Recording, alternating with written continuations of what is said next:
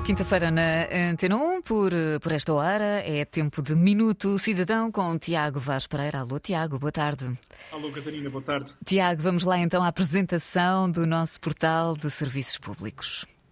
Sim, falamos do ponto que centraliza o acesso aos serviços digitais da administração pública e, com isso, liberta os cidadãos das deslocações a pontos de atendimento presenciais.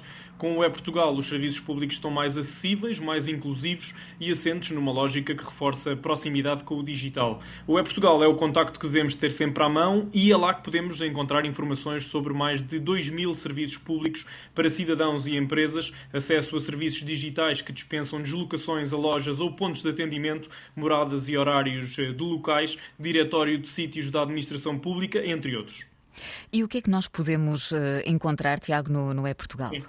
No É Portugal, os serviços públicos estão organizados por eventos de vida e estão disponíveis diversos guias práticos para sabermos como devemos proceder em situações importantes nas interações com os serviços públicos. No menu principal encontramos um separador com todos os serviços disponíveis, bem como uma listagem de organismos públicos e privados, sendo que podemos uh, filtrar a informação por distrito ou área governativa, que ajuda a localizar mais facilmente a entidade ou o serviço desejado. Estão disponíveis para consulta os locais de atendimento e a marcação online de serviços que permitem que o cidadão consiga realizar o que pretende sempre na máxima segurança e comodidade.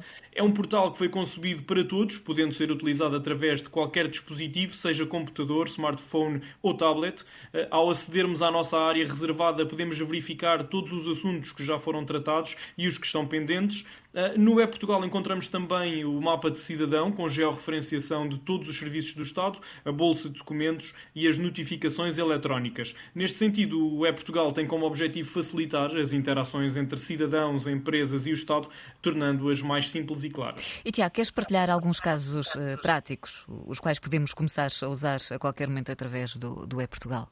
Sim, é no E-Portugal que podemos, por exemplo, renovar o cartão de cidadão, alterar a morada do cartão de cidadão, uhum. ou saber como ativar a chave móvel digital, revalidar a carta de condução, marcar uma consulta no centro de saúde, entre muitos outros serviços que estão disponíveis. Para o ramo empresarial estão também disponíveis os serviços do registro comercial, o licenciamento industrial, o alojamento local, o selo Clean and Safe, que distingue as empresas que cumprem as recomendações da Direção-Geral da Saúde para evitar a contaminação dos espaços com o coronavírus. Eh, este leque de serviços que referi podem ser realizados online, na máxima comodidade e segurança, sendo que quem precisar de alguma ajuda ou quiser obter informações eh, adicionais poderá contactar a linha Cidadão para o 300 003 990.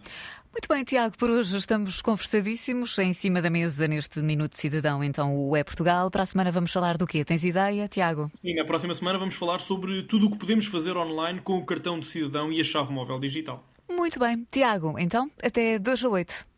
Obrigado, Catarina. Tiago Vaz Pereira e o Minuto Cidadão na Antena 1. Antena 1.